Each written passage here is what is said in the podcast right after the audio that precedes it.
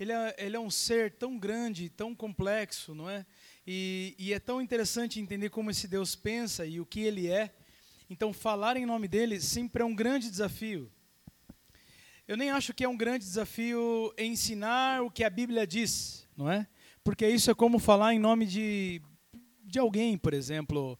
Ah, ler um artigo da lei, ler um, um uma petição, por exemplo, que um advogado fez, você lê algo e ensinar a, a palavra é muito mais do que interpretar o texto ou entender o contexto histórico, político.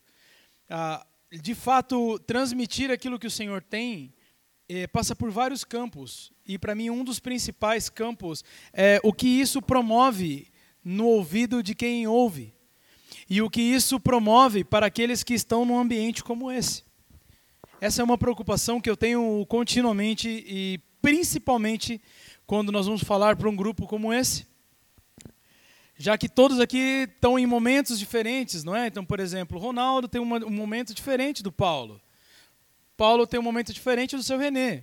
Ambos têm dificuldades diferentes, é, são formados de uma forma diferente, têm uma visão de vida muito diferente um do outro. Francisco, eu vou pedir para você aumentar só um pouquinho, só para eu me ouvir aqui, senão daqui a pouco eu estou sem voz, por favor. Então, como que uma mesma palavra pode edificar as pessoas que estão reunidas no mesmo lugar de uma forma tão precisa e tão profunda como ela faz? Vocês já perceberam? Todos são tão diferentes, mas saímos sempre muito cheios e edificados naquilo que estamos vivendo com uma mesma palavra. Então existe um desafio gigante, e eu vou te dar um exemplo. É, quantos aqui já andaram de trem ou de ônibus? Levanta a sua mão aí, por favor. Nossa, quantos! Nossa, quantas pessoas! Fiquei surpreendido agora, até tomei um café. Irmãos, quando você está dentro de um trem, é impossível você não perceber que você está dentro do trem. Não tem como você estar dentro do trem, chacoalhando, cheio de gente, sem ter onde sentar, quando senta desconfortável, e de repente você, oi, me confundi, achei que eu estava no sofá da minha casa. Já aconteceu esse estralo, esse surto alguma vez com vocês? Não, porque você está dentro do trem, você sabe que está dentro do trem. E dentro do ônibus, igualmente, cada buraco que ele passa, cada freada do motorista, não é? Principalmente aquele dia chuvoso com as janelas fechadas, como é gostoso andar de ônibus nesses dias, né? É uma benção. Isso, aí todo mundo aqui, né? Seis horas da tarde, né? É uma benção, não é? A vida comunitária é uma benção. Irmãos, é impossível você estar dentro de um ônibus e não perceber que você está dentro do ônibus. Porém, muitas vezes eu vejo que pessoas estão dentro da igreja e elas não percebem o ambiente que elas estão. Elas estão expostas à mesma palavra que edifica a vida de um, mas essa mesma palavra não edifica a vida de outro. Uns se abrem e são curados, são transformados, são ensinados, outros ouvem a mesma palavra e saem da mesma forma, continuando tocando a vida do mesmo jeito que sempre tocou. Ora, se a palavra do Senhor veio para me deixar tal como eu nasci, eu não preciso da palavra. Ou preciso? Se você ouve a palavra para ser como você deseja ser, do teu próprio coração, conforme a tua própria vontade, a palavra não tem efeito nenhum sobre a sua vida. Quantos concordam comigo? Não, de verdade, que é só para eu saber se é metade ou metade para entender para onde eu vou. Quantos concordam comigo, por favor? Amém? Então, todos nós temos consciência, de acordo com as mãos levantadas, de que a palavra veio até a mim porque eu preciso dessa palavra. E ela é funcional, ela tem uma finalidade, ela não é uma obra de arte. Isso, ainda que pareça, mas não é uma obra de arte. Isso é uma ferramenta de trabalho. Os quadros dos grandes artistas que estão expostos nas galerias, eles não fazem nenhum tipo de trabalho. Se você vai no Museu do Louvre, em Paris, estão lá as grandes obras de arte do mundo, elas estão paradas, isoladas, para você simplesmente passar um pouquinho, né, olhar e continuar na fila, indo embora. Mas a Bíblia e a palavra do Senhor, a Bíblia, né, que é os livros bibliotecados, compilados, juntos, ela tem uma finalidade: revelar o caráter de Deus e transformar a minha vida. Então, quando a palavra veio até o homem, ela veio para revelar quem é o seu Criador. Na sequência, ela revelou quem é o seu Salvador. E na sequência da revelação do seu Salvador, ela nos relata a volta do nosso Salvador. Então, de novo, ela tem uma funcionalidade que é fazer com que eu entenda a razão da minha existência, por que eu existo, por que eu estou aqui, por que eu nasci naquela família assim, assado, por que, que eu falo português, nasci num país onde se fala português e não inglês.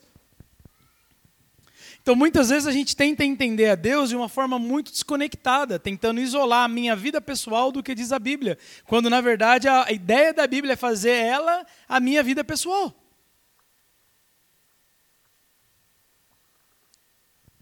É óbvio que a gente não tem como descartar o nosso contexto histórico. Então, há 500 anos atrás, estávamos nós aqui, caçando peixe, plantando mandioca, sim ou não? Foi mais ou menos assim, não foi? Uns 500 e poucos anos atrás. De repente chegam alguns europeus, nós não sabemos muito bem o que acontece, existe uma história secular, um pouco mal contada, né? um pouco que deixa a gente com dúvida, painho. A gente fica meio ali, sem entender quem é quem na fila do pão. Né? E logo junto com essas, com essas embarcações expedicionárias, junto com os bandeirantes, vieram também os jesuítas, padres jesuítas, que representavam uma ala da Igreja Católica Apostólica Romana, que exerciam um poder político, social sobre todo o mundo. Então, quando nos apresentam um evangelho, boa parte desse evangelho era misturado com o Estado. Então era meio que uma mistura de bolsonarismo, petismo com a palavra do Senhor. Irmãos, é um tanto infeliz da parte de qualquer pessoa reduzir a palavra do Senhor a um contexto histórico. Reduzir o plano eterno do Senhor a uma sociedade específica, ricos, pobres, negros ou brancos. Não te parece um tanto absurdo isso? esse reducionismo do poder que tem a palavra a uma condição do homem. Irmãos, a condição do homem em qualquer estado, em qualquer momento da história, ela é deplorável. Mesmo quando nós temos casos de homens que historicamente a gente admira, né? E aí cada um tem os seus, uns admiram Martin Luther King, outros Che Guevara. Mesmo quando esses grandes figurões aparecem na cena, irmãos, ah, vamos pegar a vida pessoal de cada um deles de todos eles. Karl Marx basicamente deixa sua mulher louca, psicopática. Uma das filhas de Karl Marx é enforcada. Martin Luther King, pastor, defensor dos direitos humanos, cheio de amantes. Ele tinha várias amantes. Então, nós temos uma tendência a, a entender que a Bíblia me ensina e ela me coloca dentro de um conjunto de irmãos chamado igreja, onde todos somos cristãos, amém? Até aqui? Mas a gente tende a nivelar a nossa vida pessoal com base nesse coletivo aqui, ó. Ah, você é cristão por quê? Ah, porque eu frequento uma igreja, porque eu fui no discipulado, porque eu sirvo no ministério. Quando, na verdade, o que faz de um ser humano ser ou não cristão é a sua vida. A partir do seu novo nascimento, o reconhecimento que Deus é o seu Criador, que enviou o seu Filho Salvador para morrer naquela cruz, me religando a Deus, essa é a verdadeira religião. A religação que Cristo pregou na cruz entre o homem e Deus. E a partir daí ele nos comissionou, ide a todo mundo, pregando o evangelho, batizando, a grande comissão daquilo que Jesus começou na cruz, ele confiou à igreja do Senhor. E quem é a igreja do Senhor? Quem é a igreja do Senhor? Exatamente. Agora, como posso eu dar continuidade na obra de Jesus Cristo, naquilo que ele iniciou na cruz, que também só é a continuação do plano de criação de Deus? Consegui ser claro nisso? Certo? Deus teve um plano de criação. Ele, ele, ele não precisava criar o homem, porque Deus é autossustentável. Quando Deus olhou para Adão e falou: Adão, você está carente, você precisa de uma mulher. Porque você vê o elefante, a elefoa lá, e você não sabe o que é isso. Você vê o jacaré e a jacaroa, e você dorme aí todo dia chupando o coco. Você não tem ideia do que é isso. Então não é bom que você ande só. Está aqui a Eva. Mas Deus por si não tem uma necessidade, irmãos. Deus não tem solidão. Deus não tem complexos, seja de rejeição, de superioridade. Deus não tem, Deus é Deus. Quantos concordam comigo? Levante a sua mão, por favor. Se você não concorda, não tem problema. A gente avança até discutir isso. Mas coube Deus criar o homem para o seu bel prazer, por puro capricho, por vontade de ver o seu o, o, o que ele é sendo reproduzido em larga escala. Deus não tinha solidão, ele estava no céu com o próprio Filho, diz que no princípio era o Verbo, o Verbo estava com Deus. E o Verbo era o próprio Deus, sim ou não? João capítulo 1. Então Jesus estava no céu junto com o Pai, junto com o Espírito. Os três poderiam passar o dia inteiro fazendo qualquer coisa. Rindo, jogando baralho, sentando, comendo os bolos maravilhosos da Dona Isabel. Ele podia fazer qualquer coisa. Mas ele arrumou sarna para se coçar. Porque não só criou o homem, mas dentro dessa guerra, e Deus e Satanás, meio que Satanás, tentando jogar na cara de Deus: ah, você me expulsou porque você é Deus. Você me lançou fora do paraíso porque você quer ser o todo-poderoso só para si mesmo. Na minha compreensão, tá bom? Minha, particularmente, Darlan. A forma que Deus criou para humilhar o Satanás foi criando o homem. O homem esmagaria a serpente. Imagina o diabo sendo um ser divino, sendo esmagado por um ser criado.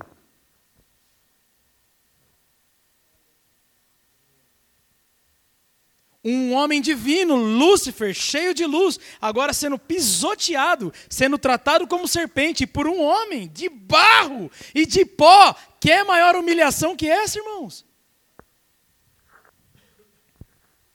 Mas quando nós não conhecemos a palavra, nós vivemos a marginalidade da Bíblia. Nós vivemos na margem, afastados de Deus, cheios de complexos, acumulando problemas, com uma mentalidade que não é a mentalidade bíblica daquilo que o Senhor tem para mim. E aí mora o nosso grande problema, porque nós estamos expostos a essa palavra, estamos expostos a ela semanalmente. Todo mundo aqui tem uma Bíblia em casa? Deixa eu ver. Todo mundo tem. Mas as pessoas não conhecem as Escrituras. E alguns até conhecem a questão literária, acadêmica, erudita, mas não conseguem entender a mensagem.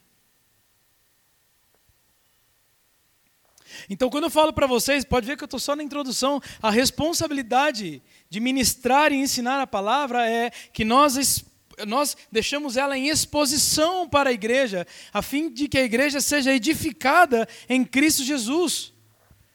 Tem as suas vidas edificadas e não é uma vida religiosa do tipo, olha, agora eu sou beatinho da igreja. Eu chego oito horas, igual Paulo chegou, limpou a frente da igreja, Regina também chegou, e, e assim, não, não, não, que isso é fundamental, mas é consequência.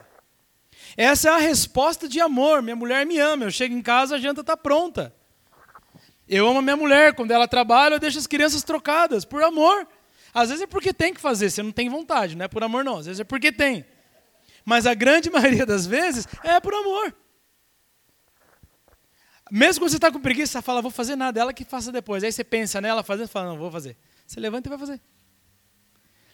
Então, a nossa resposta ao serviço ministerial, aquilo que nós fazemos ministerialmente, só é uma resposta daquilo que nós percebemos, daquilo que nós recebemos de Deus. E na sua vida pessoal, ser bem-sucedido naquilo que você faz, no trabalho, no matrimônio, nos relacionamentos interpessoal, também, irmãos, depende do quanto você tem isso daqui, ó, como fundamento de tudo que você faz. O fundamento da tua forma de trabalhar, o fundamento da tua forma de se relacionar com as pessoas, de se relacionar com a sua família. Então nós temos uma preocupação aqui na adoração e vida pastoral que é podemos ter meia dúzia de pessoas, irmãos, mas meia dúzia que entendem. Eles valem muito mais do que uma multidão que não entende nada. Quer exemplo? Jesus pregou para multidões? Sim ou não? Então, multidões não são 100, não são 500. Multidões são multidões. Por que ele só tinha 12 apóstolos, 12 discípulos? Por que, que quando ele envia, ele envia 70, ele não envia uma multidão? Porque muitos ouvem e não entendem. Muitos foram expostos à pregação do próprio Jesus e nunca o reconheceram. Então essa é uma decisão tão particular e tão íntima que você tem que tomar no teu coração. tão íntima, que a partir disso toda a sua vida ela vai se encaixando ela entra num eixo de entendimento da vontade do Senhor para o homem, da vontade do Senhor especificamente para você, que é o que o Marcelo tanto ministrou conosco, basicamente nos últimos domingos. O texto de Romanos 12. Amém? Agora eu entro na palavra. Oh, glória. Tinha que soltar o freio de mão, né, gente? Ufa, glória. Aleluia. Abre sua Bíblia em Lucas capítulo 14.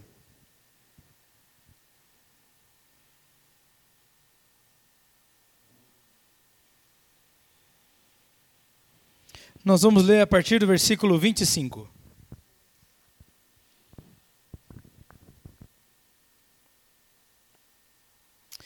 O Evangelho de Lucas, capítulo 14, versículo 25. Quem vai achando aí, glorifica o Senhor, irmãos, pela palavra. Amém? Enche o seu coração de gratidão por termos a palavra. Diz assim: grandes multidões o acompanhavam. E ele, voltando-se, lhes disse: Se alguém vem a mim e não aborrece a seu pai, e mãe, e mulher, e filhos, e irmãos, e irmãs, e ainda aborrece a sua própria vida, não pode ser meu discípulo. E qualquer que não toma a sua cruz e vier após mim, não pode ser meu discípulo. Pois qual de vós, pretendendo construir uma torre, não se assenta primeiro para calcular a despesa e verificar se tem os meios para concluir?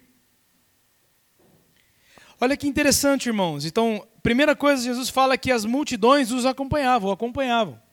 Muitos o seguiam, muitos. Porque ele, porque ele fazia milagre, porque ele curava, porque ele falava bonito. De certo, havia uma glória resplandecente no olhar dele, algo que te cativa ao ponto de ficar olhando. Mas isso não ser multidão não é o suficiente.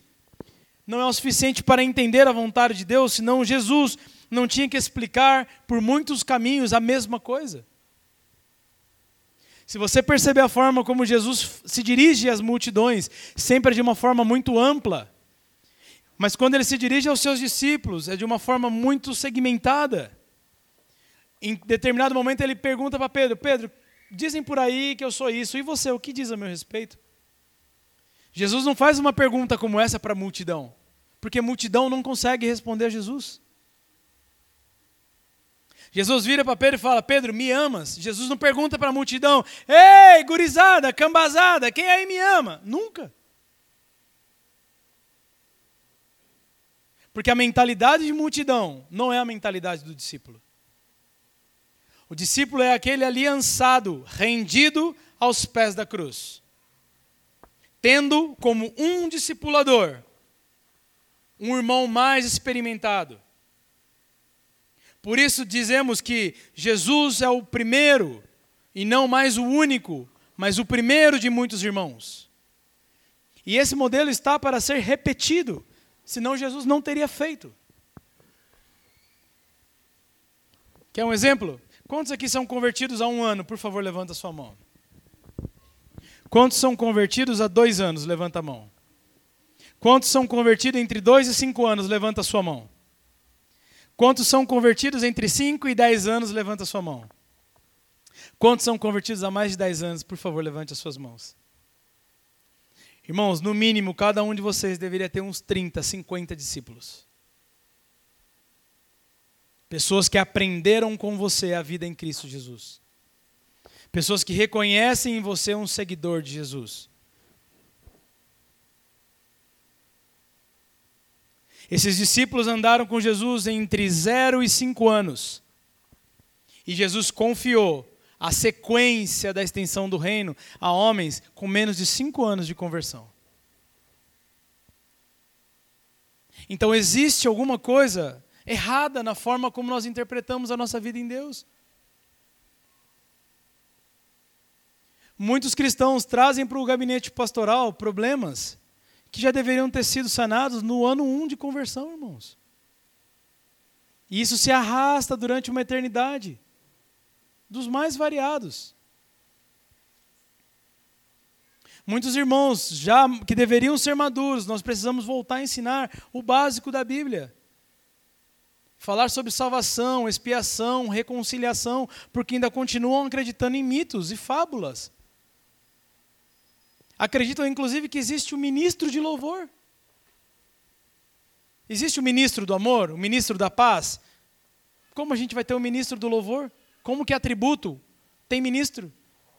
Biblicamente, somos ministros da nova aliança, somos sacerdotes, povo eleito. Nós acreditamos em fábulas ainda. Nós ainda acreditamos que somente ao ouvir a palavra no domingo, eu tenho condição de vencer o Satanás, segunda, terça, quarta, quinta, sexta, sábado, de fazer boas escolhas. Não tem como, irmãos. Eu repito esse exemplo com frequência. Vai numa churrascaria domingo, enche o pandu lá, pega tudo que tiver e come. E fica sem comer segunda, terça, quarta, quinta, sexta e sábado. Você desmaia ou morre, eu não sei. Sim ou não? Como que você ouve uma palavra no domingo e acha que vai conseguir, segunda, terça, quarta, manifestar o reino? Sendo que o tempo inteiro existe uma carne militando dentro de nós contra o espírito, um querendo se inclinar a Deus e outro querendo se inclinar à natureza adânica, de Adão.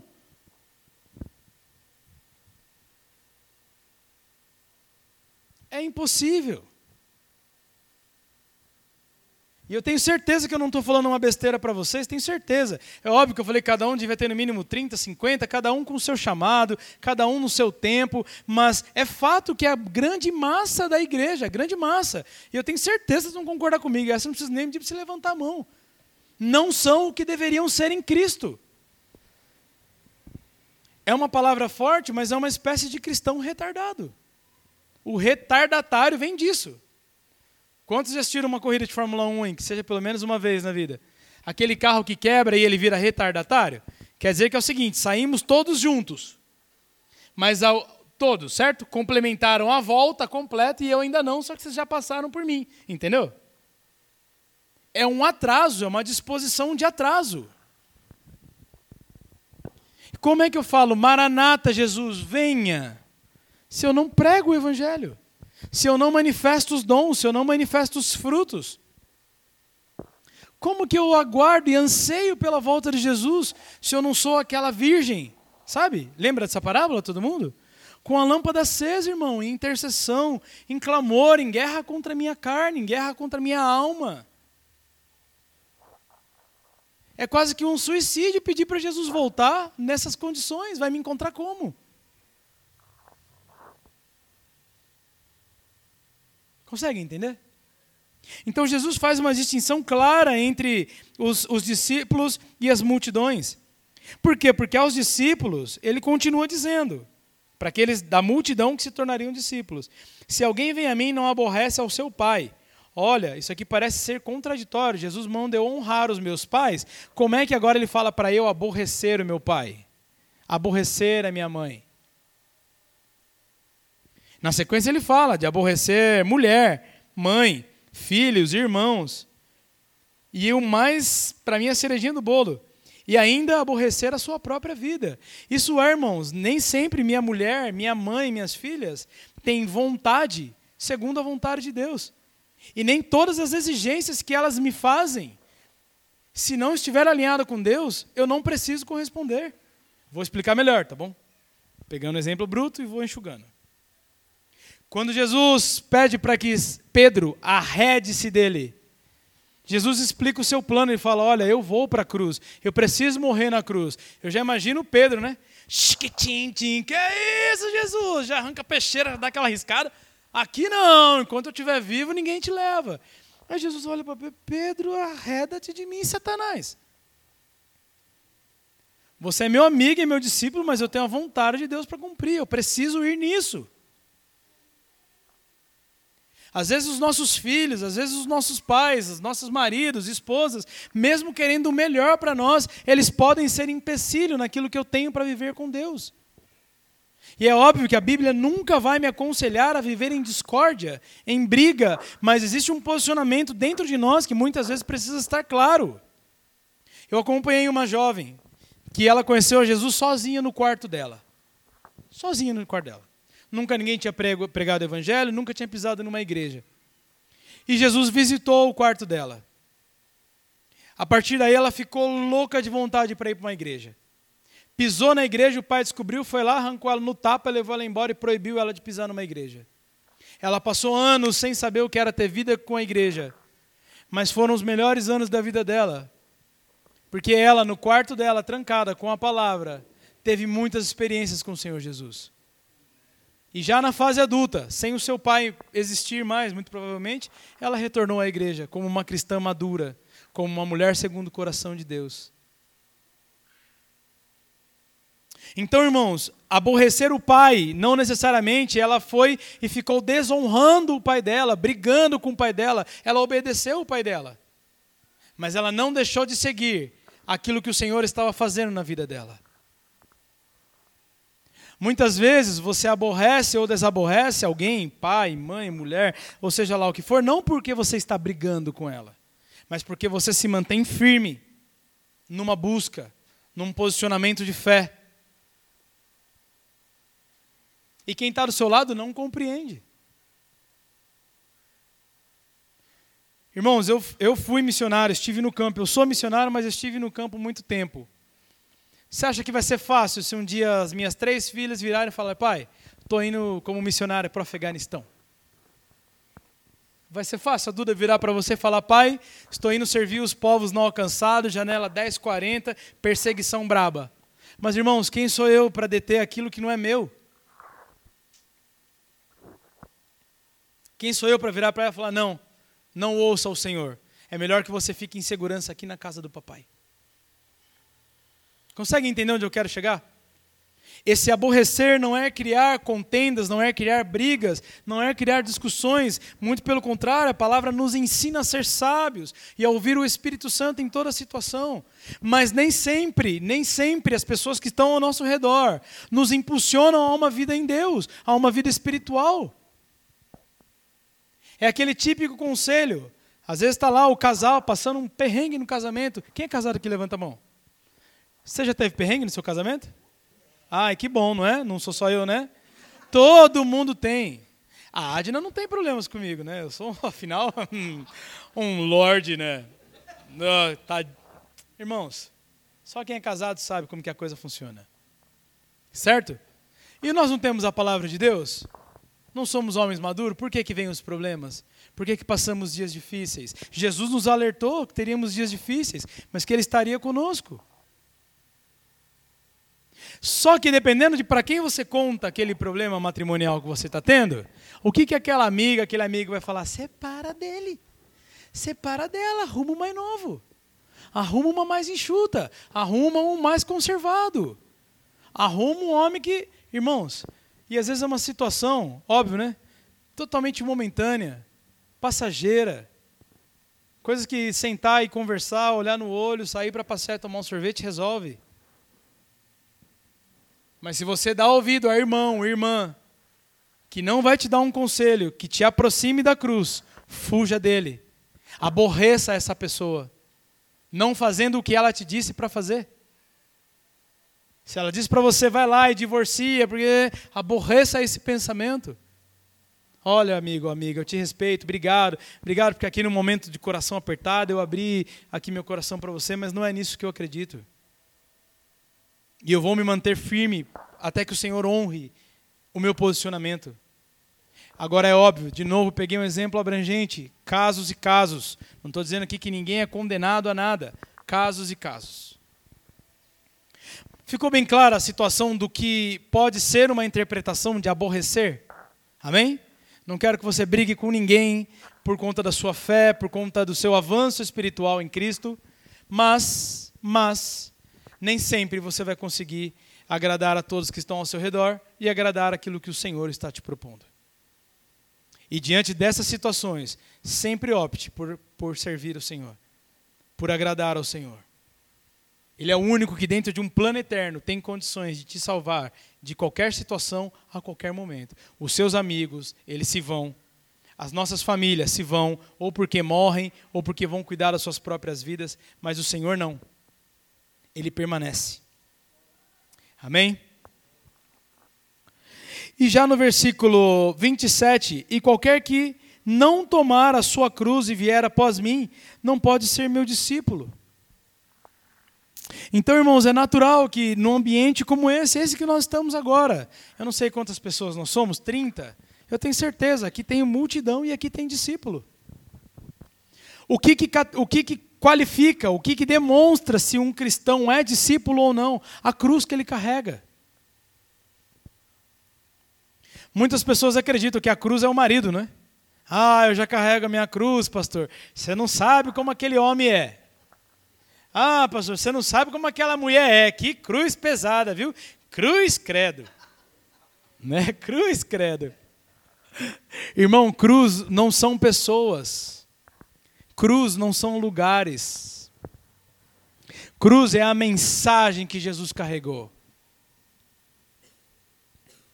Cruz é a mensagem. Uma mensagem transformadora. Cheia de poder, de autoridade para curar enfermos, libertar demônios, restaurar casamentos, transformar homens. Homens como centuriões, cobradores de impostos, prostitutas, mentirosos, caluniadores, falsos, egoístas, tudo aquilo que nós somos como humanidade. Sim ou não? Esse carregar a cruz tem a ver com obedecer. Mais vale obedecer do que sacrificar. Jesus não queria morrer naquela cruz, irmão. Não sei se você sabia disso. Ele pede ao Pai. Perceba que Jesus, em toda a sua trajetória, quase não pede nada em favor de si mesmo. Puxa na sua cabeça aí, vou te dar um minutinho. Quais textos bíblicos você lembra do Novo Testamento, dos quatro evangelhos, Jesus pedindo alguma coisa para ele? Lembra aí. Se você lembrar, me fala.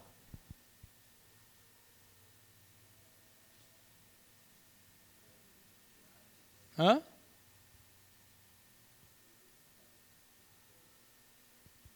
Hã? É o único momento. Se não o único, um dos poucos. Nós vimos que Jesus chorou, João 17, Jesus pediu em favor dos seus discípulos, sim ou não? Deus te louvo, porque os que me destes permanecem firmes, a não ser o Judas, que estava condenado à traição. Certo?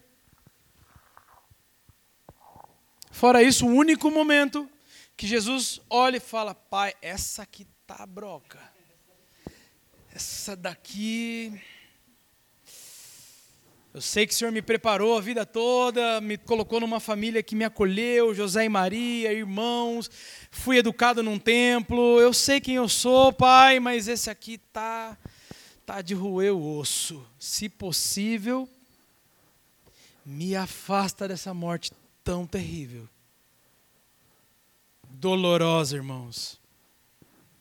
Além de ser uma desonra, só morria na cruz era uma das piores mortes, se não a pior, uma das piores. Bandidos, ladrões. Irmãos, por isso tanto custou para os gregos entenderem, para os judeus, como um homem inteligente na, na, no olhar dos gregos, que era Jesus, o rei dos, o Messias, o rei dos judeus, morre numa cruz. Imagina para os judeus que esperavam o Messias vindo a cavalo, com uma espada, uma espécie de Napoleão, ah, de Napoleão Bonaparte, ou uma espécie de Simão Bolívar. Imagina! De repente vê um Jesus num jumento, cara. Ao invés de espadas, homens e mulheres com ramos, declarando Hosana ao rei nas alturas. Um homem sem armadura, como eram os romanos. Frustrante. Por isso, muitas vezes, nós nos, nós, nós nos frustramos na nossa vida espiritual, porque temos ideia de um Jesus que não é o Jesus verdadeiro. Acreditamos no Jesus da Record. E glória a Deus pelas novelinhas, né? Eu mesmo nunca assisti, mas sei que ela edifica a vida de muita gente. Mas ela não é a Bíblia, irmãos. Ela não é a palavra, é uma ficção. Glória a Deus, mas é uma ficção. Sabe por que é tão difícil a gente falar de cruz? Porque nós nem conhecemos Jesus, grande maioria das vezes. Jesus só suportou a cruz porque ele conhecia Deus. Ele sabia do plano da vida dele. Enquanto você não conhecer Jesus de forma profunda e não entender o plano dele para a sua vida, tudo, tudo vai ser muito custoso. Você vai ler e reler a Bíblia e vai ter muitas dificuldades de entender ela. Você vai viver e reviver situações da sua vida e não vai conseguir entender aquilo que você precisa ser transformado, o porquê de certas coisas se repetem com você e comigo.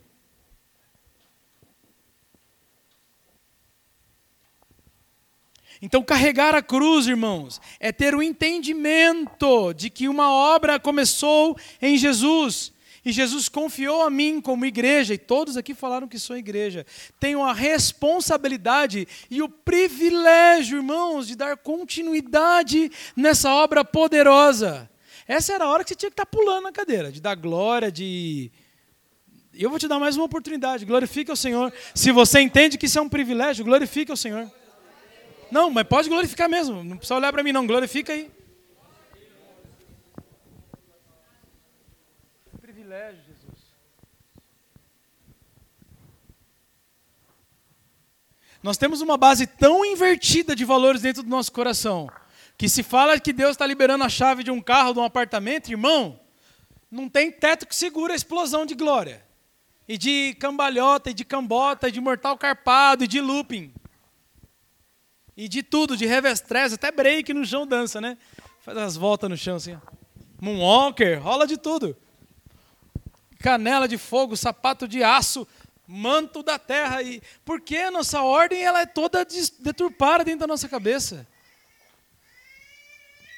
Nossa ordem bíblica ela é totalmente invertida. Ela não vai ficar não, Dona Eli. Sorta a fera aí. Ou leva lá em cima, acho que. Tchau. Ainda aguento isso, né, gente? Tchau. Obrigado, Dona Lili. Deus abençoe. Tchau.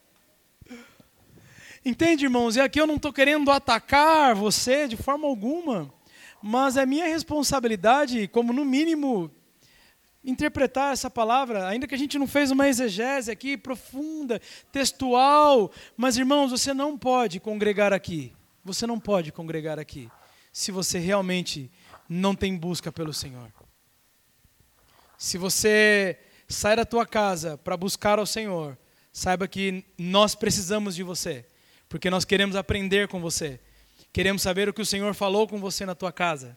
Queremos saber quais são os sonhos do Senhor para a sua vida. Mas o nosso comprometimento é com a palavra. Nosso comprometimento é com um evangelho transformador, poderoso, que dê sequência na obra de Jesus na cruz do Calvário. Nós não somos os que vamos fazer a morte dele inválida, em vão.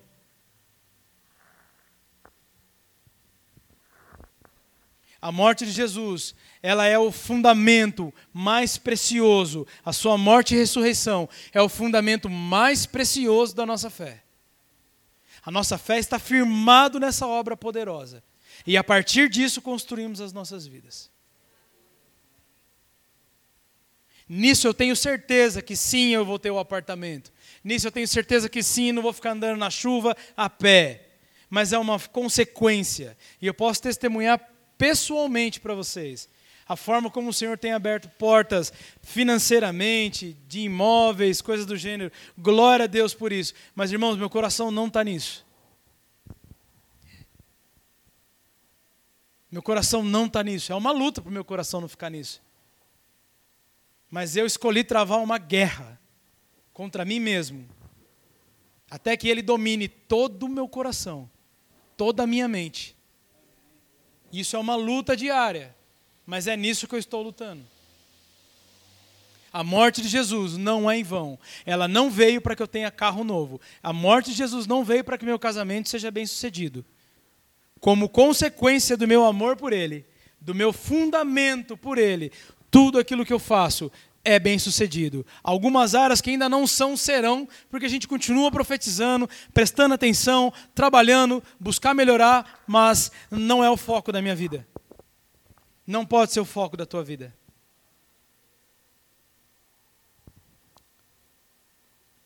E aqui entra de fato onde eu queria chegar. Versículo 28.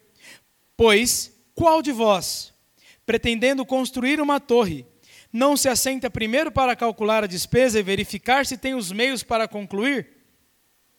Para não suceder que, tendo lançado os alicerces a, e não a podendo acabar, todos que a virem zombem dele, dizendo: Esse homem começou a construir e não pode acabar.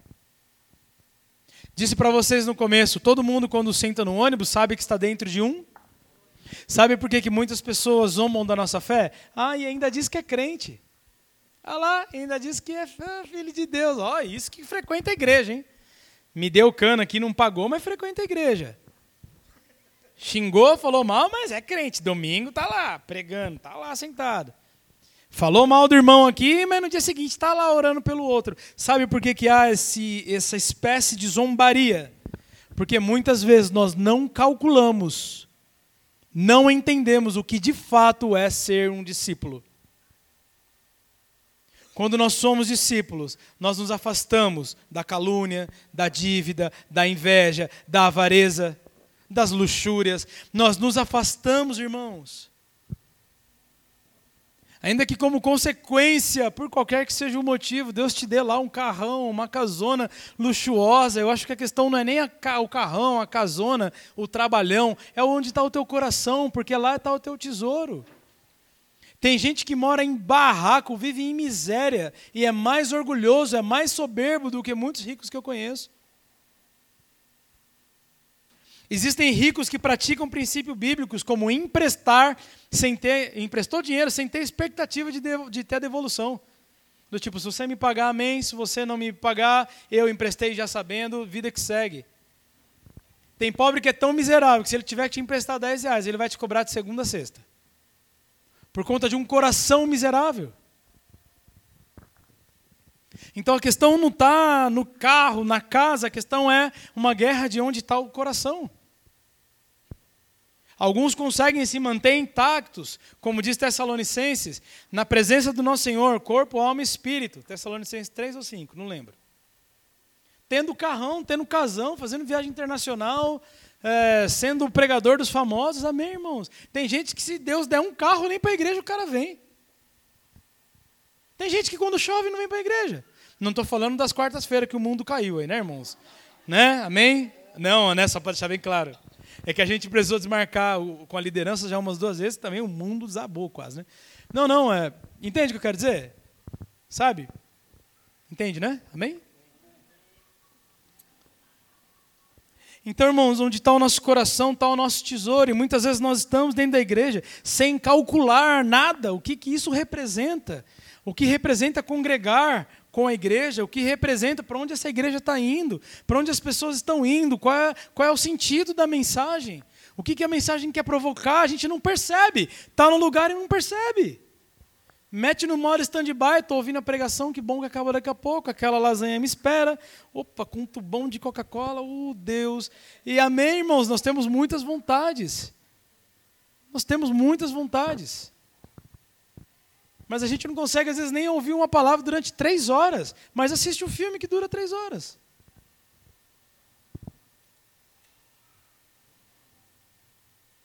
Se é uma reunião de oração, uma convocação para vir orar, muitas vezes as pessoas que estão ministrando a oração ou o louvor têm que fazer um esforço gigantesco para você conseguir se conectar, porque você está longe, sua cabeça está longe. Ainda com a mentalidade de que algumas pessoas aqui desse lado, ó, promovem o culto e vocês recebem, quando na verdade não é real. Isso não é real. E vocês sabem, eu tenho pregado fortemente, veementemente a questão da construção. Como é a construção da nossa vida? Com base no que estamos construindo a nossa vida? No que acreditamos? Estamos cheios de fábula na cabeça? Ou nós realmente somos reinados, nossa mente é governada pela palavra, que me transforma em um homem humilde, com um coração puro diante do Senhor, com um espírito reto, com um caráter aprovado, temente ao Senhor, cuidadoso da casa, dos filhos, das responsabilidades sociais, de quem nós estamos falando? quem você é. O que você está construindo?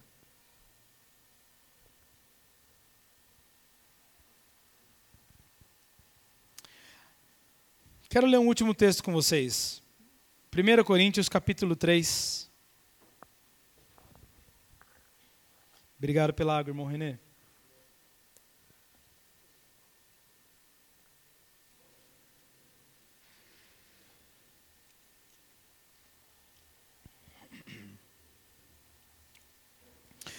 Primeiro livro, primeira carta de Coríntios, no capítulo 3, no versículo 10, Paulo afirma, o apóstolo Paulo: Segundo a graça de Deus que me foi dada, lancei o fundamento como prudente construtor, e outro edifica sobre ele. Porém, cada um veja como edifica. Até aqui por enquanto. Paulo está falando que ele foi dado uma graça. É a mesma graça que eu acredito ter recebido do Senhor para conduzi-los na palavra do Senhor. Eu, pastor Darlan, minha esposa Adna. Então, há uma liberação de Deus de preparar um homem, uma mulher, e colocá-lo, colocá-la para exercer um direcionamento bíblico, apostólico, pastoral, enfim, cada um no seu chamado, mestrado, etc. E Paulo fala que, como, como um prudente construtor, ele lançou fundamentos. Quando ele lança esse fundamento, ele sai de cena como um apóstolo para que venha um pastor mestre dar sequência nisso. E ele fala: é, a graça que me foi dada, o fundamento como prudente construtor, e outro edifica sobre ele. Então ele fala que na sequência outro ministério vem e edifica sobre aquela base que ele lançou. Quem já viu uma construção sabe que tem lá um radier ou a fundação mesmo, né? É, e a partir daquilo você vai assentando bloco em bloco, coluna em coluna e assim segue. Amém? Então Paulo fala que ele só lançou o fundamento como apóstolo e na sequência um mestre pastor vem e começa a sentar bloco por bloco, depois vem colocando cerâmica e fazendo acabamento. Mas ele conclui dizendo: é, Porém, porém, mesmo vindo eu, Paulo, e vindo outro mestre, cada um veja como edifica. Então, esse cada um é cada um. Você pode falar seu nome? Cada um eu. Isso. Como é teu nome? Pode falar bem. Cada um eu. Isso. Veja como edifica a sua própria casa. Versículo 11: Porque ninguém pode lançar outro fundamento além do que foi posto, o qual é o quê? Jesus Cristo, irmão. Jesus Cristo é o fundamento. Então, se você não tem a visão correta de quem é Jesus, o seu fundamento é errado, é torto. E aí, sabe aquele monte de caraminhola que de repente você pensa? Aquela conduta que não é legal, aquela forma de ver a vida, que não é alinhado com Deus. Por quê? Porque a tua base está torta. Mesmo que os construtores aqui estejam lançando uma base correta sobre você. Quer fazer prova do que a gente está falando? Tudo que a gente prega tem áudio, sim ou não, Francisco? Ouça os áudios. Deixe o número do WhatsApp, receba os áudios. Faça a exegese do texto. Ninguém está pregando para você em latim. Ninguém está proibindo você de ler a tua Bíblia, para você acreditar no que eu estou falando. Não gravou tudo? Ouça o áudio. Volte para os textos durante a semana. Te aconselho a fazer isso. Examine o texto. Se você achar que isso não está adequado, me chama, conversa comigo.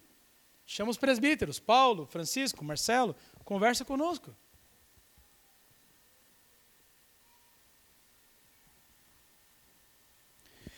Se você não tem um fundamento, a qual Jesus é a base, de fato, a obra redentora, a sua vontade expressa na palavra, a sua ardente expectativa do seu retorno, eu tenho uma má notícia para te dizer. Você está construindo sobre uma base torta. Paulo, eu não sou profissional da área, né? Mas uma casa torta, com o tempo, o que, que acontece? Cai. Os predinhos lá em Santos, quando você passa, né? Quem gosta de andar na orla ali, né? Você vê os prédios, os prédios antigos, são construídos boa parte deles sobre a areia da praia eles são tortos. Depois de 30, 40 anos, eles precisaram colocar macaco hidráulico para levantar o prédio e fazer uma outra fundação para os prédios não desabarem. Irmãos, de todo o meu coração, se a tua base de fé parte de uma construção, de um fundamento equivocado, você tem grandes chances de desabar na sua vida com Deus. E aí, naturalmente, as coisas que estão ao teu redor também tendem a desabar. Trabalho, casamento, criação dos filhos. O tiro sai pela culatra. Aí é por isso que nós acumulamos tantas experiências equivocadas, amargas. Por isso nossa cabeça fica cheia de caraminhola, por isso não conseguimos pensar o que Deus pensa, entender o que Ele tem para nós, porque nossa cabeça e nosso coração está em qualquer lugar. Paulo, o apóstolo Paulo, também não era aparentemente um construtor, assim como Jesus. Nós pensamos em Jesus como carpinteiro fazedor de móveis, mas na verdade a carpintaria judaica, ela era basicamente construção de casas. Não existia alvenaria como a gente conhece, o cimento e os tijolos como conhecemos. Então a madeira era ah, o item mais precioso numa construção e Jesus era carpinteiro de casas uma espécie de arquiteto, uma espécie de, de engenheiro, e não de design de móveis. Amém? Olha como ele continua, e eu prometo aqui, eu estou terminando. Versículo 11: Porque ninguém pode lançar outro fundamento além do que foi posto, o qual é Jesus Cristo. Contudo, se alguém edifica sobre fundamento, é ouro, prata, pedras preciosas, madeira, feno ou palha e manifestar-se tornará e ao manifestar-se tornará a obra de cada um, pois o dia a demonstrará, porque está sendo revelada pelo fogo. E qual seja a obra de cada um, o próprio fogo provará. Se permanecer a obra de alguém sobre o fundamento, então esse bem edificou. Esse receberá galardão. Se a obra de alguém se queimar, sofrerá dano, mas esse mesmo será salvo, todavia, como que através do fogo. Olha que importante que Paulo está falando. Ele está falando o seguinte: uns edificam em materiais nobres, e outros edificam de palha. E como toda a nossa obra está exposta à luz de Deus, um dia Deus provará a nossa obra com fogo, irmãos.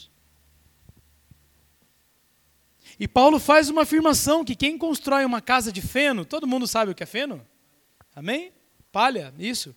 Diz que quando Deus expor ela ao fogo, o que, que vai acontecer com uma casa de, de. Ela vai queimar tudo. Mas na sua bondade, Deus está falando: essa pessoa vai ser salva.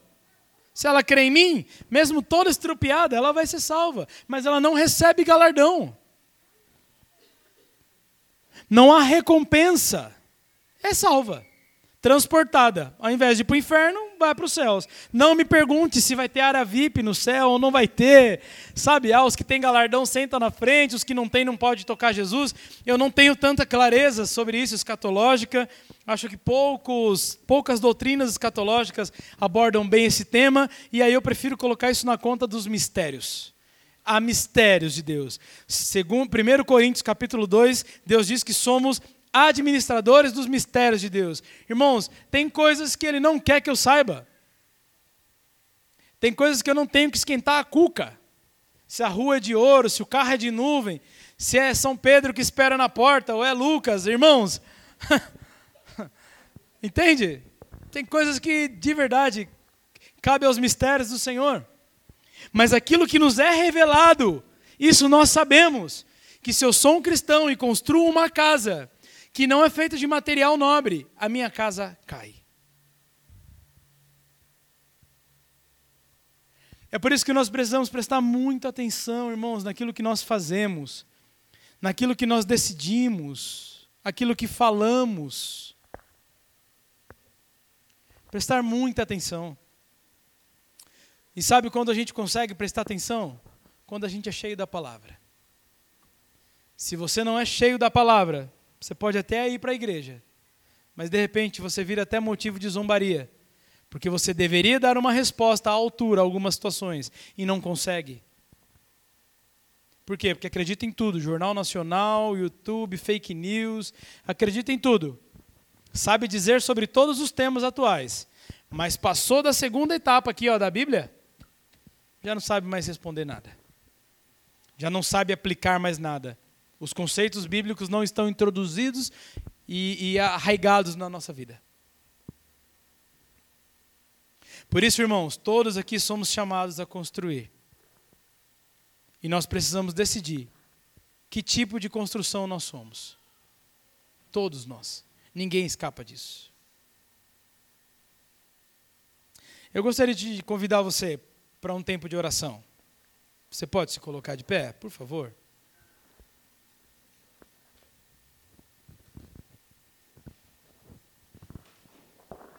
Irmãos, eu particularmente reconheço que essa palavra é dura, amém? Ela não é das palavras mais confortáveis de, de se estudar, de se ouvir, de se entender. É óbvio que ouvir sobre o amor de Deus, sobre a paz de Deus, é, traz um conforto mais imediato ao nosso coração. Mas eu tenho uma certeza que a palavra do Senhor, essa aqui que já passou por tantas situações, já tentaram aniquilar isso de tantas formas, e ela permanece aqui. E se esse texto está aqui, irmãos, é porque ele é importante. É porque ele é extremamente importante. Gostaria que você analise a sua vida, sabe? Como Paulo mesmo está falando aqui, cada um veja aquilo que está construindo. O que, que você tem construído da sua vida com Deus? Quem é você? Como você pensa? Quais são as suas prioridades? Quais são os seus valores? Aonde está o teu coração, irmãos? Seja sincero com você mesmo, onde é que está o teu coração? Quem é você quando ninguém te vê? Como você reage diante das situações? O que, que você ama? O que você dedica o seu tempo? Pense bem aí. Tu és o rei, ninguém pode mudar.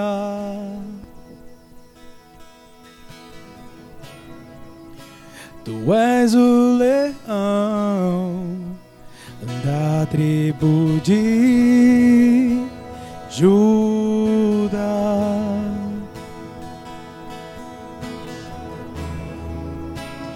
Tu és o rei, ninguém pode mudar.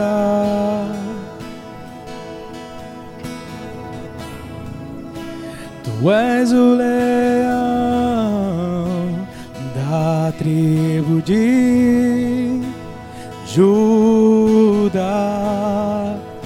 e as trevas se vão barreiras se vão por causa da tua luz e as trevas se vão, barreiras se vão por causa da tua luz.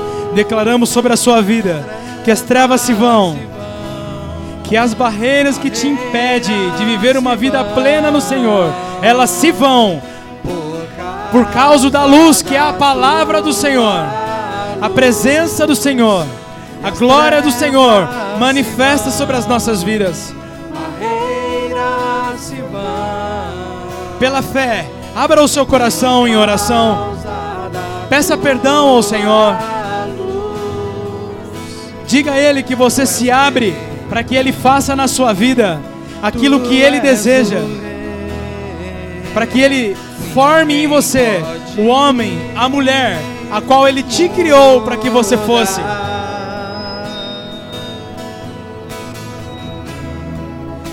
Tu és o leão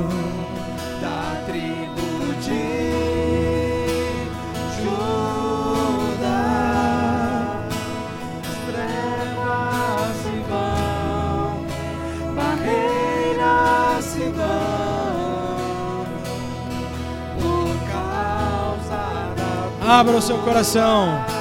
Abra o seu coração e declare a Ele.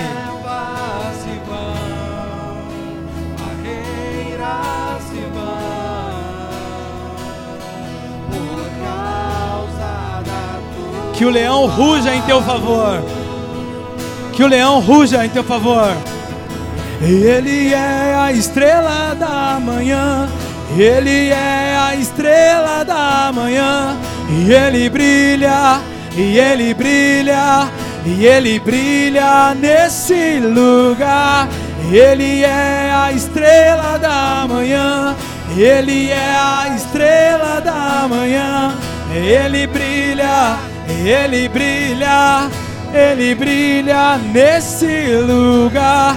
Ele é o leão de Judá. Ele é o leão de Judá. Ele ruge, ele ruge, ele ruge nesse lugar. Ele é o leão de Judá. Ele é o leão de Judá. Declare que o leão ruge em teu favor, expulsando todos os inimigos da sua alma, os inimigos da sua mente. Declare, declare com a sua voz.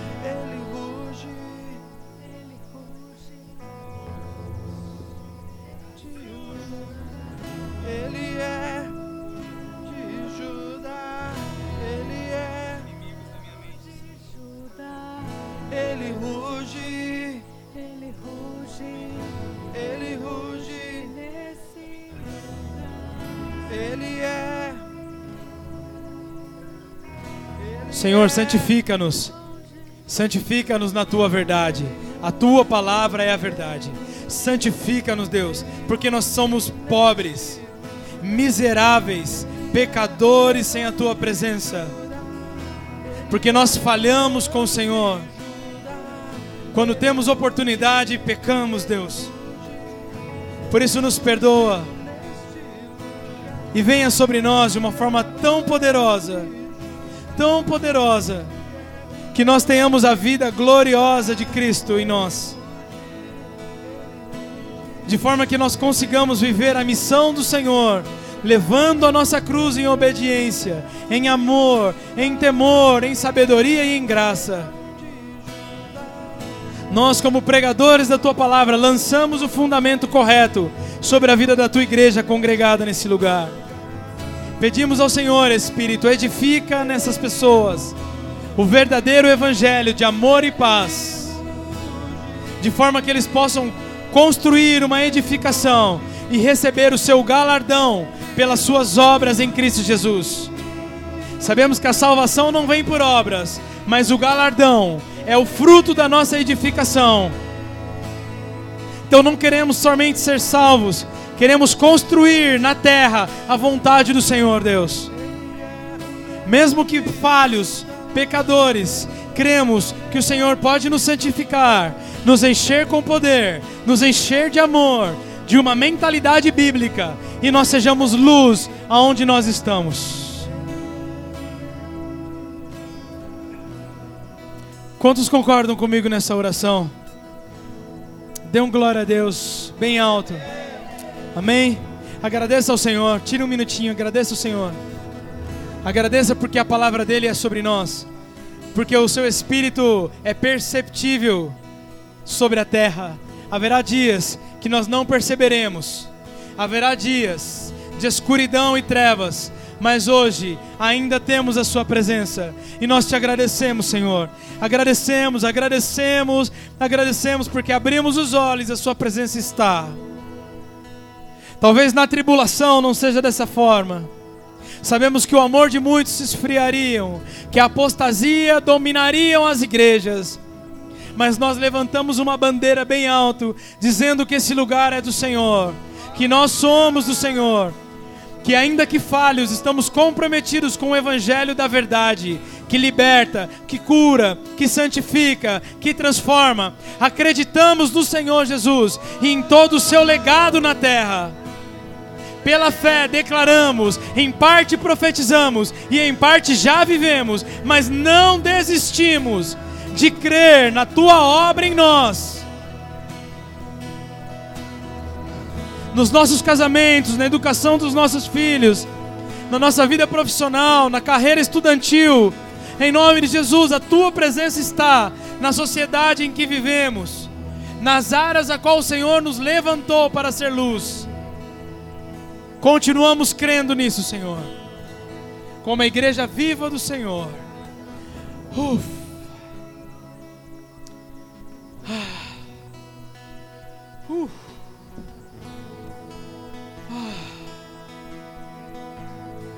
Irmãos, hoje nós não vamos ter tempo para ensinar sobre ofertas e dízimos, mas eu acredito muito na voluntariedade e no compromisso do seu coração. Por isso, separa a sua oferta. Os diáconos, Cláudia, pastora, quem puder nos ajudar, levante a sua mão, pegue um envelopinho, se você quiser ofertar. Amém? Eu preciso de um aqui, por favor. Os ministros de adoração, qualquer coisa, vocês peguem o envelope e depois depositem. Claro, tão claro, o seu brilho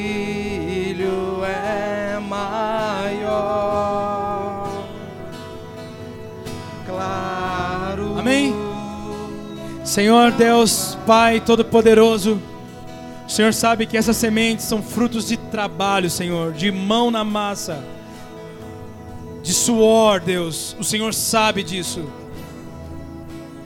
Nós sabemos que o dinheiro não cai do céu, mas o Senhor nos deu condição física e nós te agradecemos pelos nossos trabalhos. Te agradecemos pela condição física, isso é bênção do Senhor. Em nome de Jesus, multiplica essas sementes, Deus. Multiplica o suor dos meus irmãos facilita o trabalho dos meus irmãos, abre portas, Deus, para que eles sejam bem remunerados, para que eles tenham estabilidade econômica, para que eles sejam luz nas finanças. Nos dê capacidade de administrar os recursos em temor e multiplica a nossa semente, Deus, em nome de Jesus. Amém, irmãos? Tem um cestinho ali na lateral, pode depositar lá.